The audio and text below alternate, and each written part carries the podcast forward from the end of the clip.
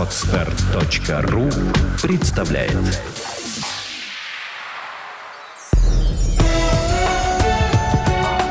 Авторский подкаст «Путевое дело.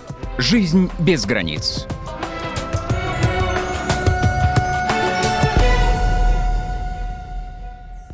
Добрый день, с вами подкаст «Путевое дело», авторская программа о людях, которые живут и работают путешествуя. Я Катя Аграновская. А я Лена Сергеева. Сегодня у нас в гостях э, Александр Йорк. Он блогер, фрилансер и путешественник. И э, мы пригласили Александра к нам в студию, чтобы он рассказал, как найти спонсоров для путешествия. Привет, Александр. Привет. Прежде чем мы перейдем к твоему проекту, хотела бы в общем и целом узнать о твоей философии путешествий, как много ты путешествовал до своего проекта, в каких странах побывал, расскажи.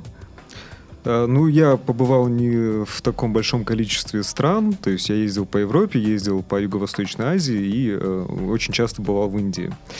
А философия, ну, я очень люблю путешествовать один.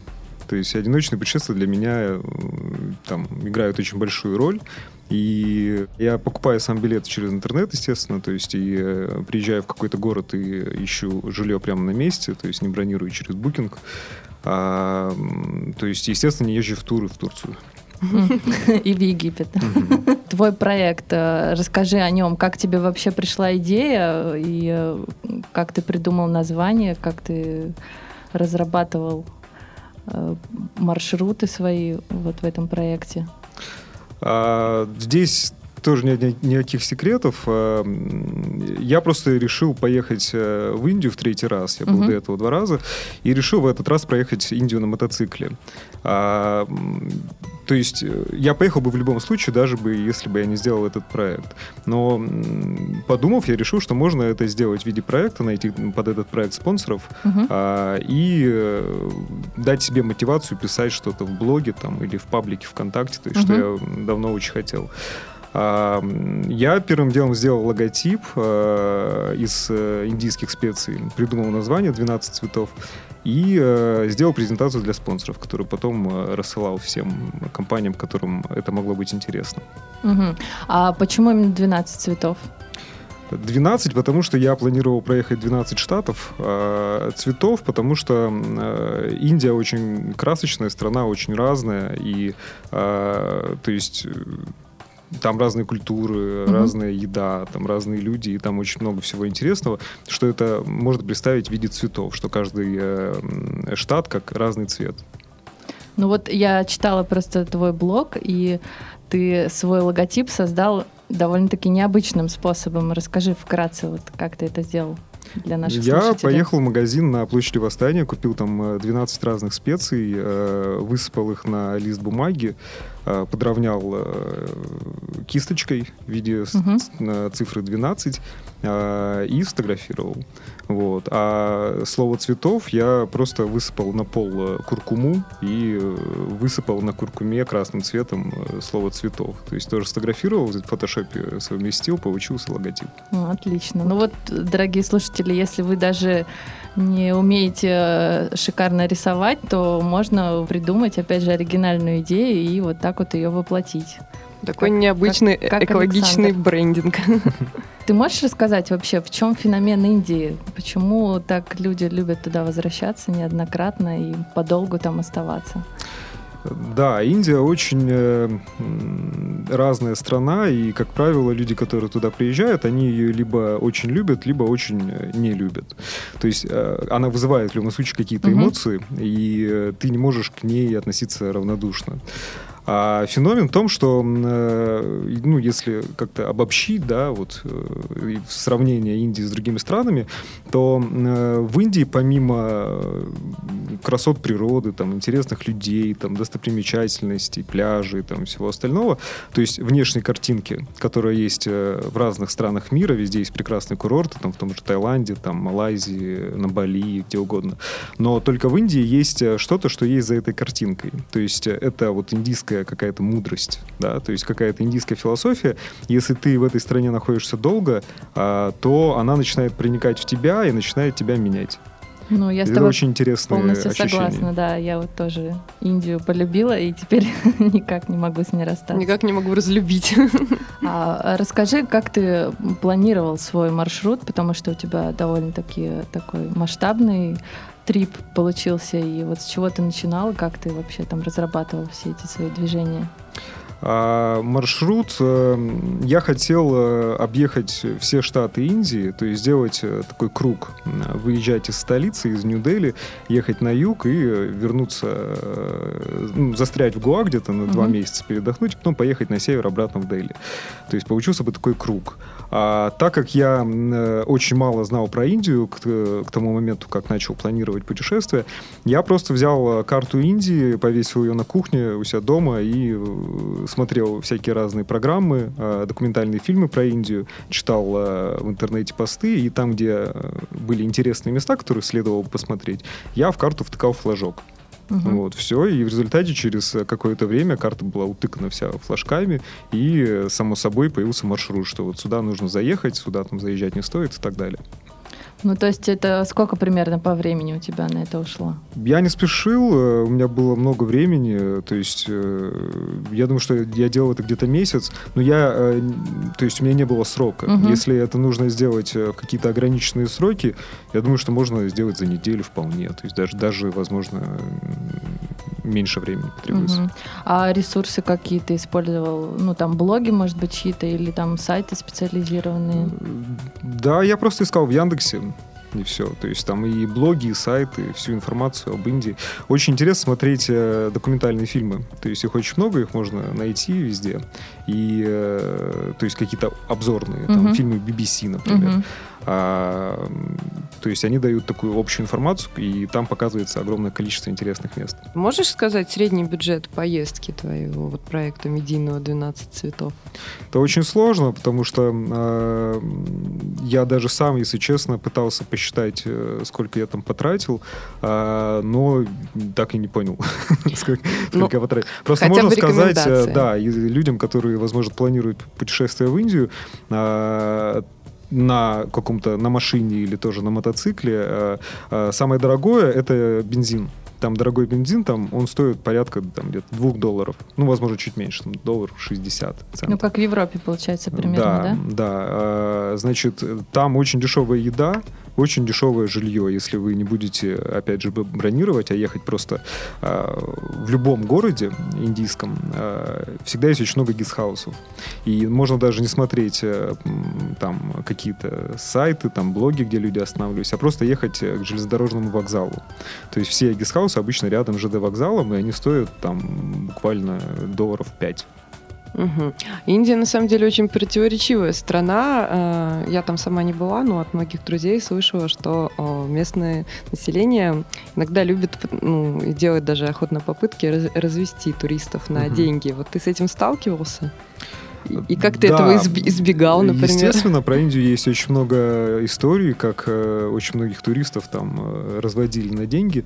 А, но это действительно есть, конечно. То есть э, и э, у индийцев это в крови. То есть, то есть они... Но это все происходит не как-то по-доброму. То есть если индиец хочет тебя развести в каком-то туристическом месте, например, в центре Дели, а он тебя воспринимает э, как подарок судьбы. То есть вот он э, тебя встретил, это вот белый человек, у него много денег. Сейчас я ему что-то там попытаюсь продать, там продать какую-то экскурсию или там повезти на такси как-то задорого. И вот это вот прям вот мне Бог даст э, там много денег.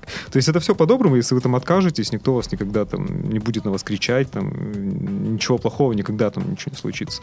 А, но это есть только в туристических местах. И люди, которые бывали только в туристических местах, например, в Гуа, в Дели, в Агре, где Тадж-Махал, они могут сказать, что вот вся Индия такая, да, везде Мгм. тебя пытаются развести, там выходишь, тебя там накидываются всякие тук-тукеры, таксисты там пытаются там, тебя куда-то отвезти, отвозят не туда, там, ну, и таких историй очень много. Да, знакомая история. А, но если вы выезжаете хотя бы чуть-чуть за туристические места, там люди относятся к вам совершенно по-другому. То есть э, они э, готовы вам, вам помочь э, всегда, и они, э, если вы предложите деньги за помощь, они даже обидятся. То есть у меня было очень много историй в моем путешествии, когда у меня ломался мотоцикл, когда мне нужно было там что-то сделать, я не знал, что делать. И первый встречный на дороге индиец останавливался и там предлагал помощь, узнавал, помогал мне, проводил со мной там, я не знаю, полдня, ну, то есть у него какие-то свои дела, наверное, были. А, и когда я предлагал ему деньги, он действительно прям вот серьезно обижался. Говорю, да как я тебе помогаю, а ты мне еще за это деньги даешь. Ничего себе. Что-то новенькое мы сегодня узнали про Да, Индию. правда, есть- Нет, ну я согласна, да, что там люди на самом деле по мере твоего пребывания в Индии, увеличение времени, которое ты там находишься, тебе начинают помогать. И даже в туристических местах, потом вот мы когда там были, тоже случалось такое, что люди нам просто помогали и не просили денег взамен, а и пытались потом еще обидеться как-то за то, что мы их хотели там отблагодарить. Про Индию не туристическую, я думаю, поговорим чуть позже. А Скажи, а кем ты вообще работал до того, как стать э, фрилансером, рекламщиком?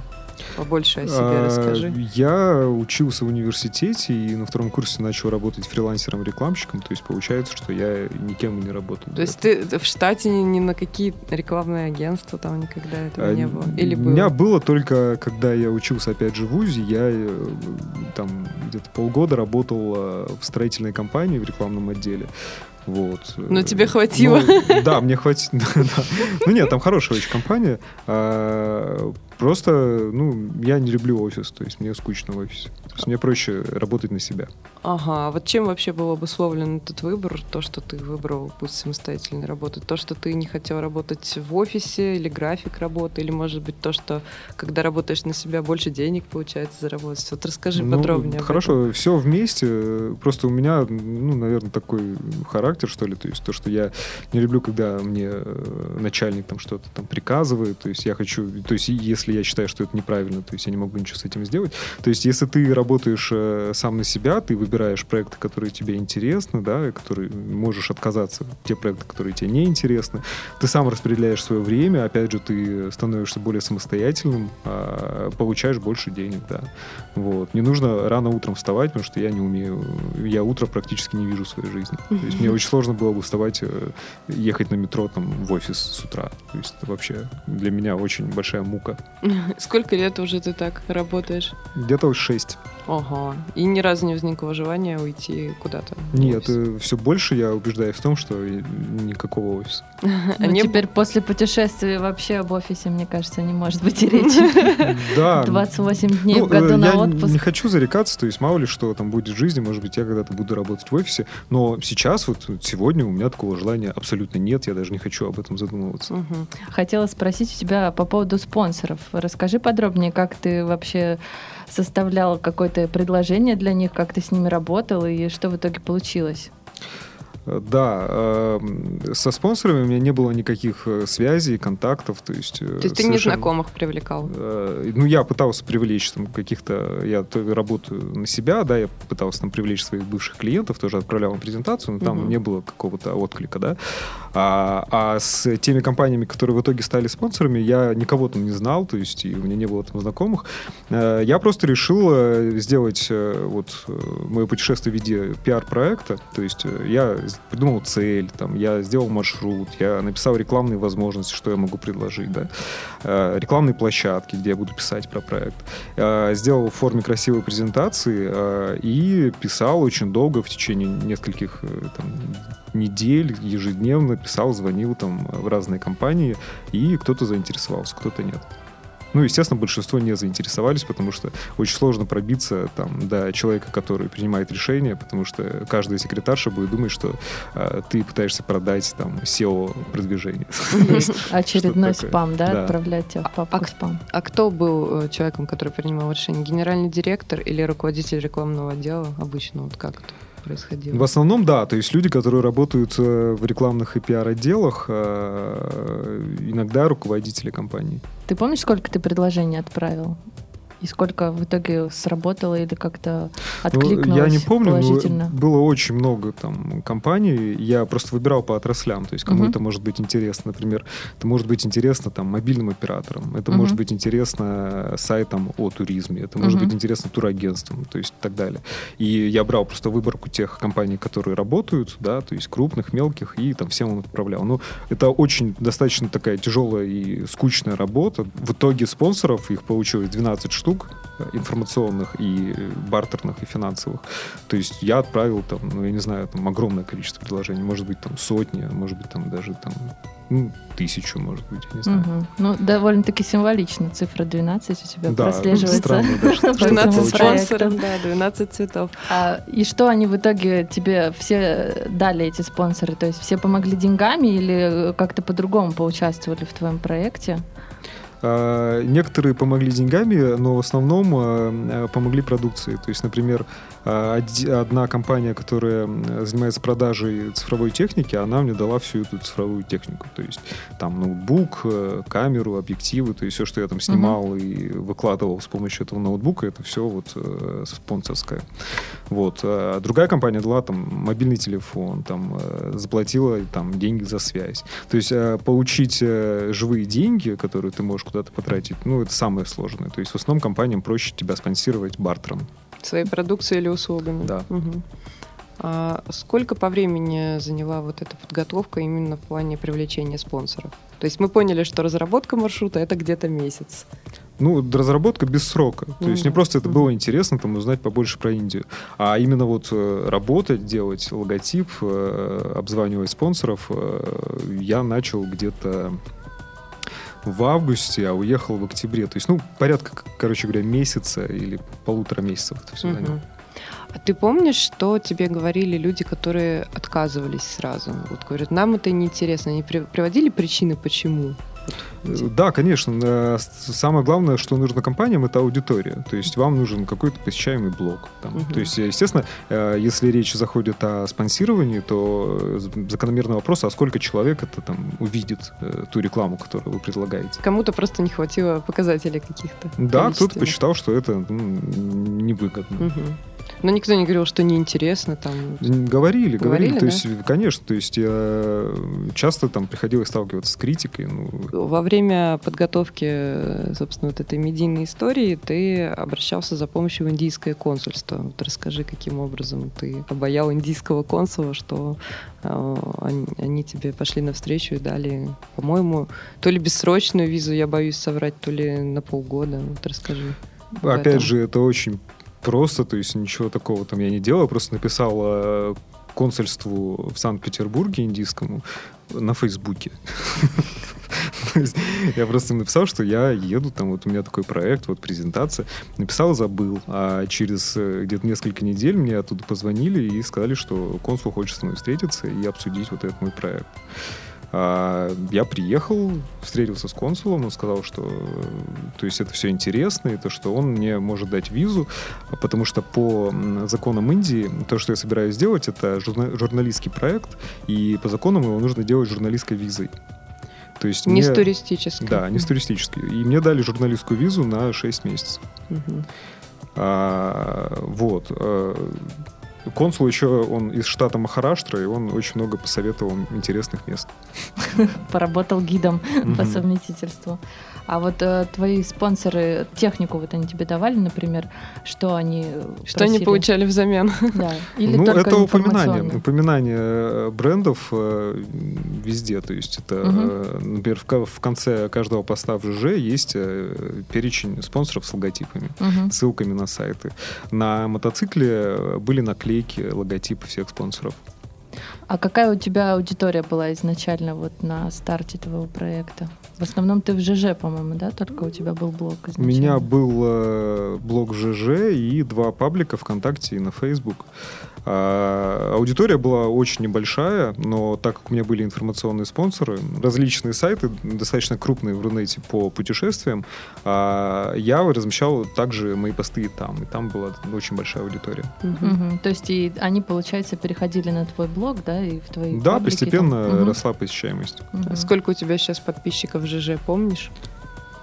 Да не очень, там больше двух тысяч, там две с половиной тысячи вроде. Ну, это хороший результат, в общем-то. Ну и плюс ВКонтакте, да, у тебя сообщество, которые там довольно-таки активные Да, читатели. то есть я в ВКонтакте, там наиболее оперативная информация появлялась. Я каждый вечер, когда ехал, я выкладывал посты на следующий день. Было где-то по 8 постов в день, каждый день.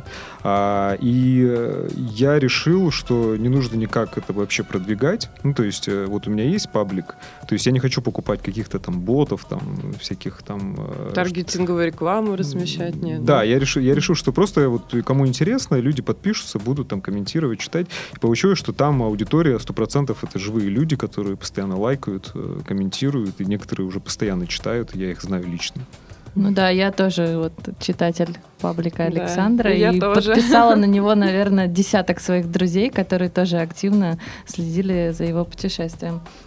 А, ну, давай вернемся к твоему путешествию. Вот э, ты прилетел в Индию.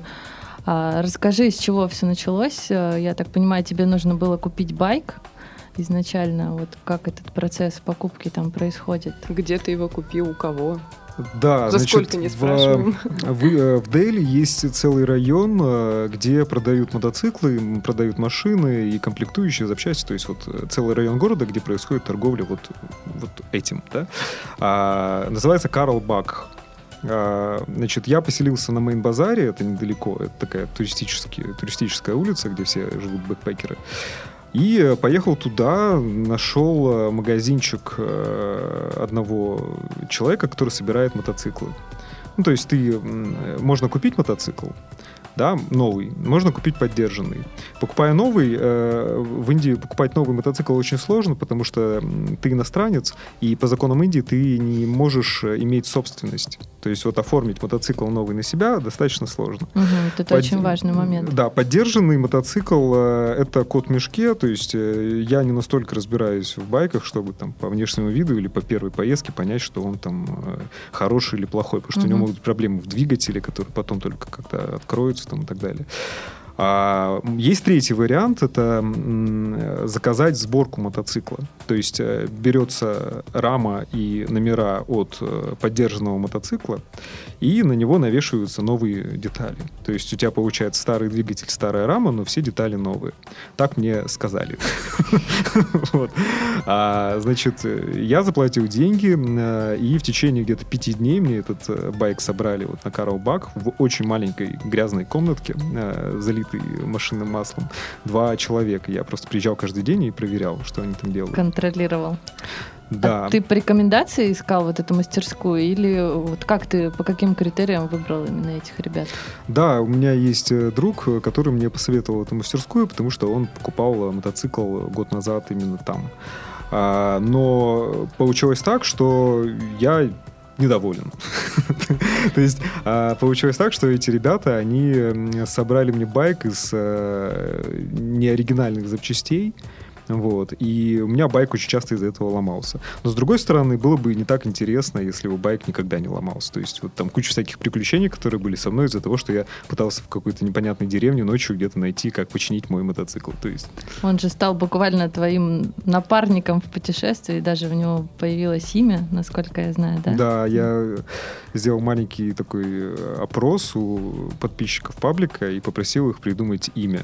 И один человек, он э, сказал, что прикольное имя будет Джанвар. Джанвар по хинди зверь, зверюга. Вот, сокращенно можно Джани. Ну вот, мне понравилось Джани. А сколько в итоге обошелся тебе Джани? Джани обошелся где-то в 1700 долларов. Mm-hmm. Хорошая стоимость. Ну, Но это еще дорого. Ну, то есть это почти как новый или новый еще дороже? Или а, новый стоит э, так, э, если в рупиях, то я купил за 80 тысяч рупий, а новый стоит где-то 120. Угу. Ну, Но это Royal Enfield, да? Да, марка? да. Угу. А, в целом можно было купить даже дешевле. Ты ездил один? У меня путешествие было разбито на две части. А, первая от Дели до Гуа, но потом от Гуа обратно в Дели. Да? В Гуа я был два месяца, то есть в перерыве между этими двумя этапами. А в Гуа ехал один, а из Гуа до Дели мы ехали вдвоем. А вот расскажи, в чем преимущество или наоборот, минусы путешествия в одиночестве? Преимущество в том, что э, ты остаешься наедине с собой и решаешь все проблемы, которые возникают сам. То есть ты становишься более самостоятельным, ты как бы лучше понимаешь себя, то есть это очень хорошая работа над э, твоей головой. То есть это, ну, ты понимаешь, кто ты, там, задумываешься над всякими философскими вопросами, когда едешь. И это бесценно. Минусы в том, что, конечно, там хочется с кем-то поговорить, там, обменяться впечатлениями, там, хочется, чтобы тебя кто-нибудь фотографировал или там снял. Но это невозможно. А вдвоем э, нет этих минусов, но с другой стороны, э, я ехал с э, девушкой, с моим очень хорошим другом, которым мы друг друга очень хорошо понимаем. Но часто бывает так, что если вы едете э, в компании, то э, нужно э, договариваться. То есть вы хотите одного, а человек хочет другого, да, и вы постоянно ищете компромисс. Когда ты один, э, ты абсолютно свободен, ты можешь делать все, что ты хочешь. Ну да, в путешествиях бывает еще, что люди, которые ты знаешь в обычной жизни, ведут себя и проявляют совершенно неожиданным образом. Бывает хорошо, бывает и всякие неожиданные открытия. А, вот, а, ну, давай побольше про путешествия. Ты приехал в Дели, и э, сколько там вообще стоит проживание по уровню цен? Можешь сориентировать вот э, тех путешественников, которые, например, еще там не были? Все зависит от уровня комфорта. То есть, если вас устраивает гестхаус, где будет просто, ну, обычная кровать, там, вентилятор, э, там, и даже горячая вода, то это будет стоить порядка 500 рупий, это 10 долларов. Вот если вам нужен там отель, то там цены гораздо выше. А билет на самолет ты покупал заранее или по каким-то акциям? Да, я покупал заранее за несколько месяцев, э, и у меня получилось где-то в районе 13 тысяч рублей в один конец из Москвы э, в Дели. А, ну у тебя был в один конец, да, во второй ты билет обратно купил гораздо позже, да? Я да, понимаю? я уже купил, когда я э, улетал угу. назад. А вот а, а про еду расскажи. Я просто очень люблю покушать везде. Гастрономический турист. А, и я знаю, что в Индии очень вкусно, но многие люди боятся там есть э, по причине того, что, опять же, там грязно, антисанитария, и непонятно, кто это готовит и как. А, я, в принципе, люблю поесть на улице, но вот э, расскажи свой опыт питания и хорошо или плохо он закончился в общем и целом. Ну, с едой в Индии такая же парадоксальная ситуация, как и со всем остальным, да. То есть я отравился два раза еще в предыдущих моих путешествиях, и оба этих раза я ел в таком дорогом ресторане для туристов. То есть сейчас я ел э, обычную уличную еду, которую едят обычные индийцы, да, и она гораздо вкуснее, дешевле и гораздо здоровее, чем еда для туристов, потому что они готовят для своих, да. Вот не нужно бояться есть уличную еду. Но в целом кухня очень вкусная, она немножко непривычная, потому что острая, да, и даже если вы просите, чтобы сделали менее острым, то в любом случае она будет ну, острая. Да. А, но она очень вкусная, и э, Индию объединяет э, чай с молоком. То есть его можно купить э, в любой деревне, на, в любом месте обязательно есть старик, который вот с чайником, который нальет тебе этот чай с молоком. Он очень вкусный. А по мере продвижения по стране там меняется кухня?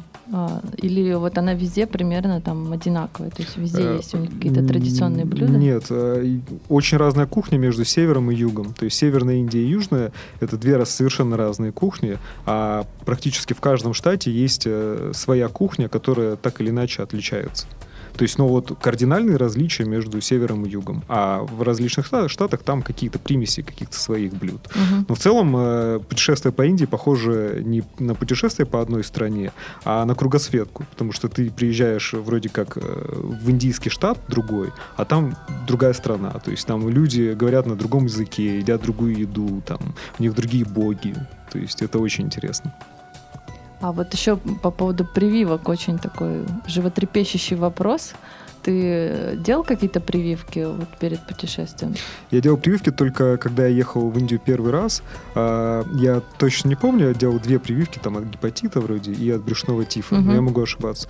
В этот раз я не делал прививок, но я не могу это советовать, да, это зависит от ну, да, это каждого каждый. человека. Вообще, конечно, стоит сделать, но без прививок ничего со мной страшного там не, не случилось.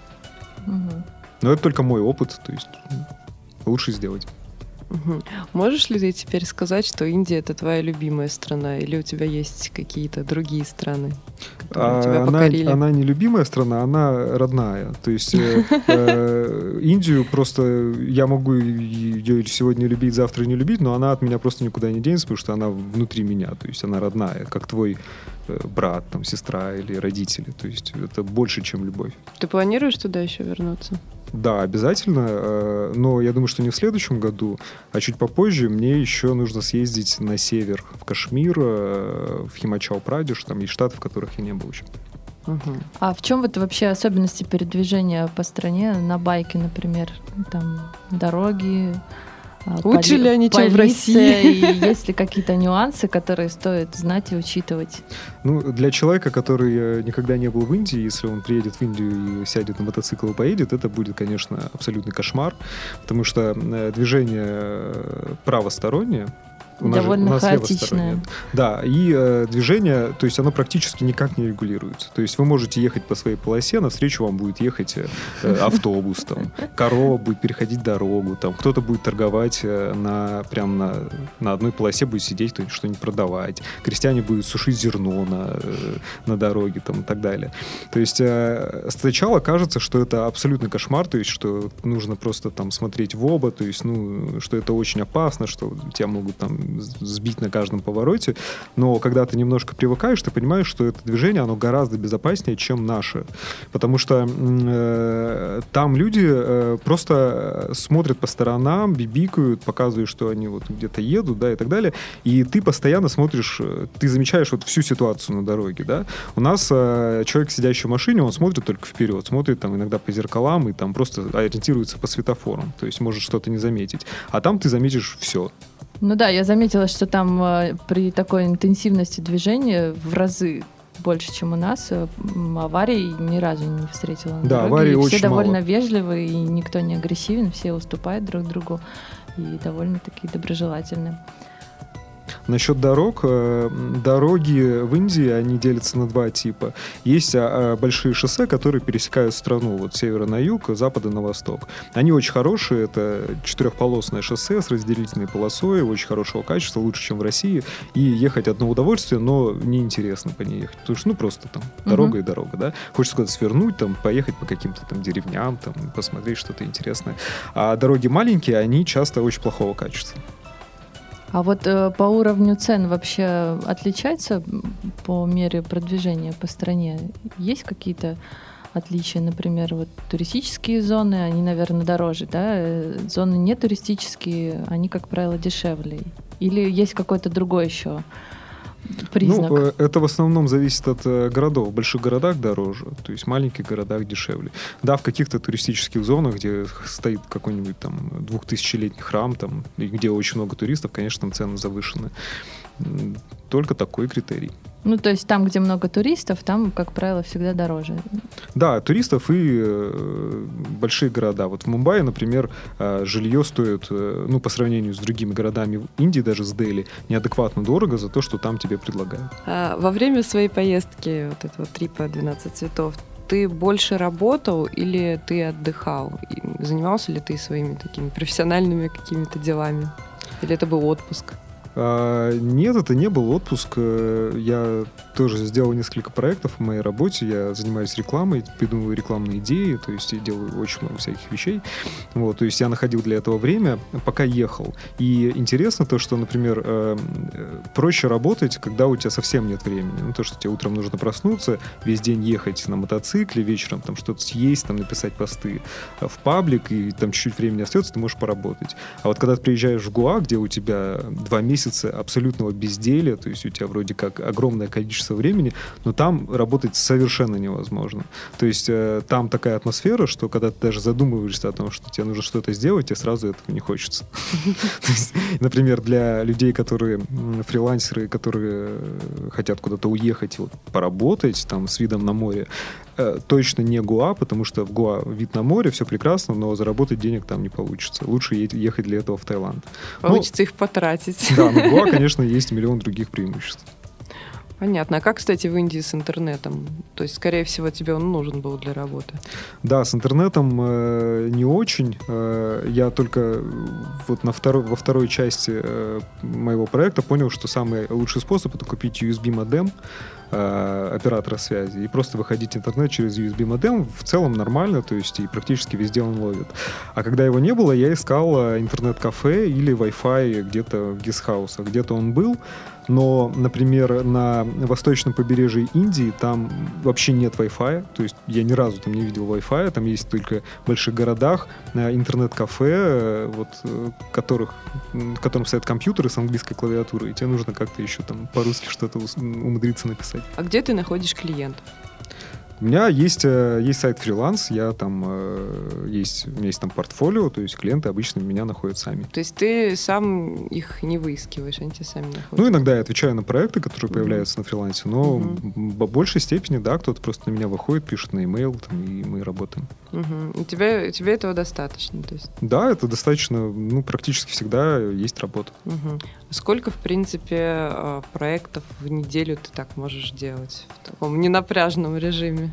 А, ну, здесь в зависимости от того, какие проекты, то есть я не дизайнер, там, чтобы вот у меня, например, там, логотип, там, неделя, там, э, сайт, там, месяц и так далее. Uh-huh. То есть э, это креативная концепция, это маркетинговые стратегии uh-huh. для компании, это исследование, то есть такая работа а, аналитическая, uh-huh. креативная, эскизы там и так далее. То есть здесь нельзя сказать, что я в неделю делаю какой-то проект. Обычно срок проекта это где-то от двух недель до месяца. Ну, стандартный такой проект. Угу. Но они могут параллельно идти.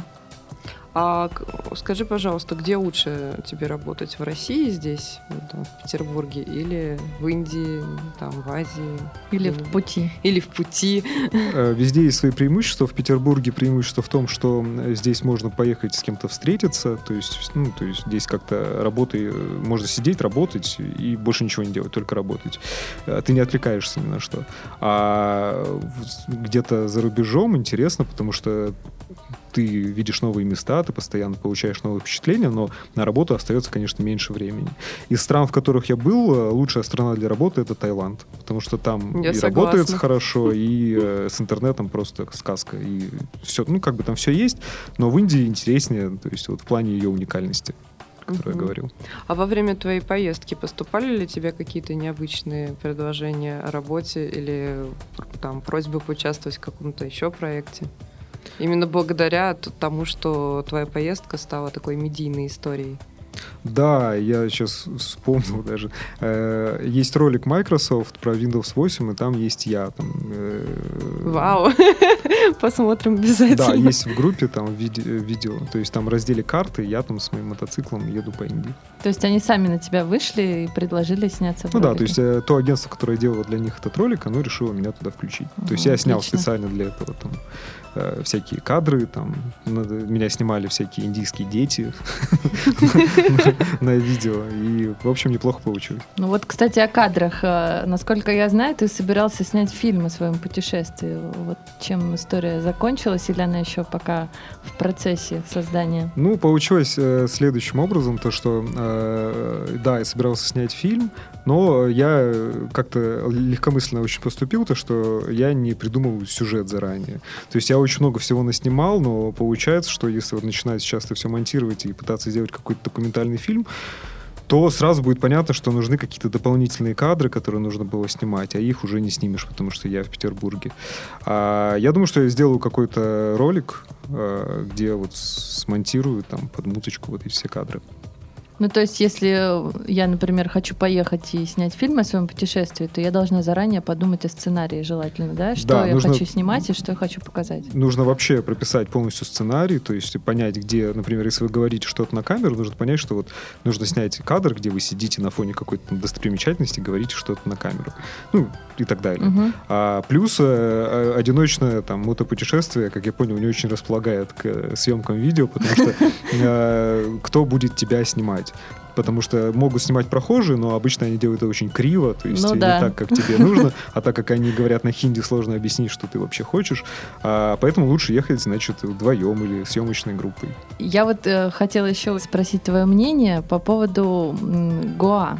А, вот э, я так понимаю, что с каждым годом там все ситуация с засилием русских туристов э, улучшается или ухудшается, это по-разному каждый считает. Но вот там э, улучшается инфраструктура для туристов, и все в таком духе, соответственно, повышаются цены. Вот как ты считаешь, вот это для ну, скажем так, для людей, которые ищут что-то атмосферное и особенное в своих поездках, не туристическое. Вот, и хорошо ли это для них, и хорошо ли это для Индии? Вот а, такая тенденция, когда а, туристы активно купируют какие-то места. Я понял э, вопрос. Э, Гуа превращается постепенно в Турцию и в тот же Египет. То есть там становится очень много наших соотечественников, да, становится, соответственно, очень много русского бизнеса, русских э, кафе, всяких официантов, которые говорят по-русски. Если вы хотите вот отдохнуть, уехать из России куда-то на курорт и отдохнуть от России, то в Гуа это не получится сделать, потому что вы приезжаете, ну, по сути, в Россию, да? Тоже Россия. Да, только там другой климат и теплое Или в Крым, море. да. Другие декорации. Да, но э, для Индии, ну, это хорошо, то есть там из-за этого много денег. Для людей, которые хотят э, отдохнуть, вот э, какой-то необычный отдых сделать, это не вариант абсолютно, то есть э, либо уезжать куда-то в соседние штаты, в Махараштру или в Кералу, да, то есть там э, интереснее. А, но просто вот приезжать в Гуа и жить там 6 месяцев, по моему мнению, я бы не смог, потому что мне было бы очень скучно там. Ну, я с тобой согласна. А в целом, э, что дало тебе твое путешествие? Ты 9 месяцев, да, провел в пути?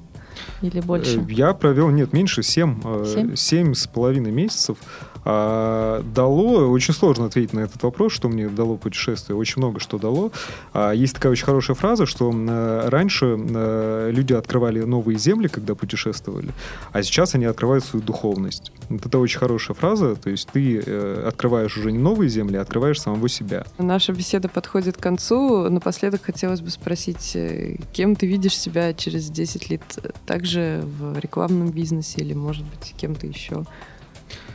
Очень сложно тоже ответить на этот вопрос. Я не могу знать, что со мной будет там через 10 лет. А, но я бы хотел продолжить путешествовать, и мне это безумно интересно. Именно вот такие одиночные путешествия, по, путешествия по необычным местам, мотопутешествия.